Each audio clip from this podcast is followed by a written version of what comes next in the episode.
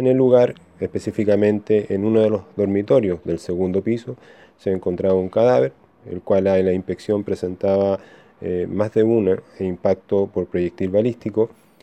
eh, el cual fue periciado tanto por la Brigada de Homicidios como por los peritos del Laboratorio de Criminalística, desde donde recogimos bastante evidencia científica que esperamos nos permita eh, tener resultados positivos en esta investigación.